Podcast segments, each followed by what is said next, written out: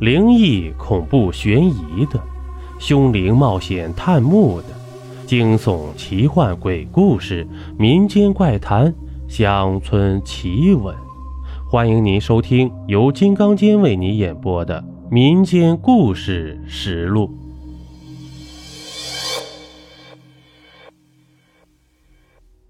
欢迎您继续收听《太平间不太平》第十一集。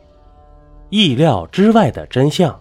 下，屋里的灯光在一瞬间亮了起来。西月和周天明不知何时出现在了屋子里。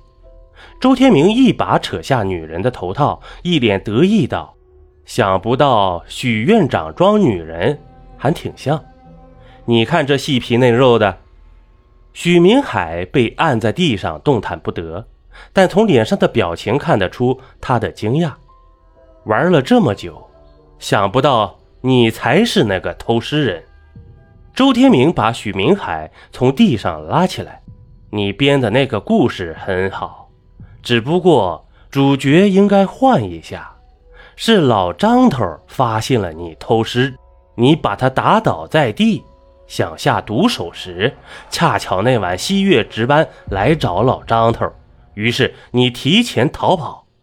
老张头知道事情败露后，你肯定不会放过他呀，所以，他才选择了失踪啊。只不过当晚你化了妆，他并没有认出你。见事情败露，徐明海神情黯然地说道：“没错，但我害怕那晚他看出破绽，所以一直在找他。”一开始我也小看你了，我以为你只是个普通人，但后来在茶楼，我亲眼看见你跟警察在一起，才知道啊，你原来是卧底。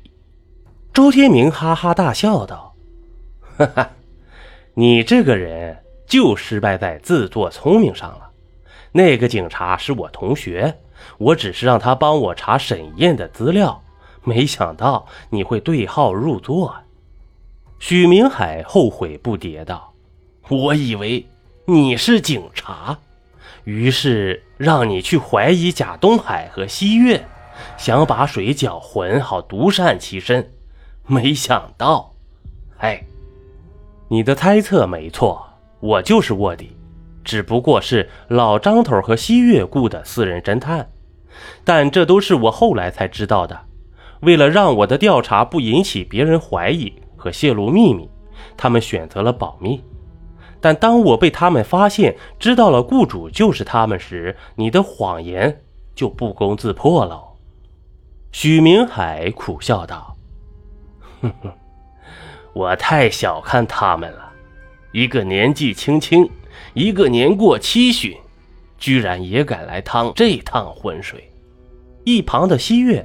冷冰冰地说道：“你这是罪有应得。”周天明和老张头赞许的点点头。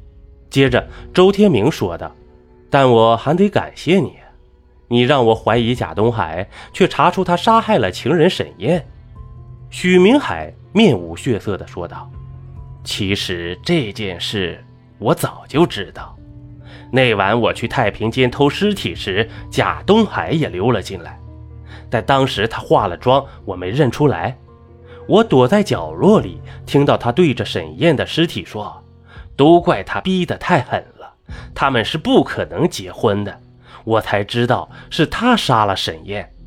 后来，你追他出去后，我偷换了沈燕的尸体。周天明吁了一口气：“原来尸体是你偷的。”贾东海毒死沈燕。尸体放在医院，害怕夜长梦多被人查出真相，于是想到了偷尸。偷尸不成，又让人假冒沈燕父母来领尸体，不料尸体却被你盗走了。这真是一幕精彩的悬疑剧啊！许明海目光变得呆滞起来。我本想去告密，贾东海被抓，我就可以顶替他当院长，但是。贾东海进卫生局已成定局啊！这个位置迟早是我的。但想想又不甘心。我一时财迷心窍，就去敲诈他，说那晚的事我看见了，沈燕的尸体在我手里，至此他也知道我偷盗尸体的事。我们都有对方致命的把柄在手，如果不是他生性多疑，要杀我灭口，我们到现在都还相安无事。周天明冷哼了一声，说道：“哼，两个衣冠禽兽，为了自己的利益不择手段，还差点害死我。贾东海见你跟我走得近，害怕你把他的秘密也告诉了我，于是还想除掉我。”真相大白后啊，南城医院正副院长一个杀人，一个盗尸，双双被抓，而南城贩卖尸体的黑市也在一瞬间消失的无影无踪。事件报道以后呢，一时间舆论哗然，整个南城掀起了一场关于人性的探讨。邀您继续收听下集。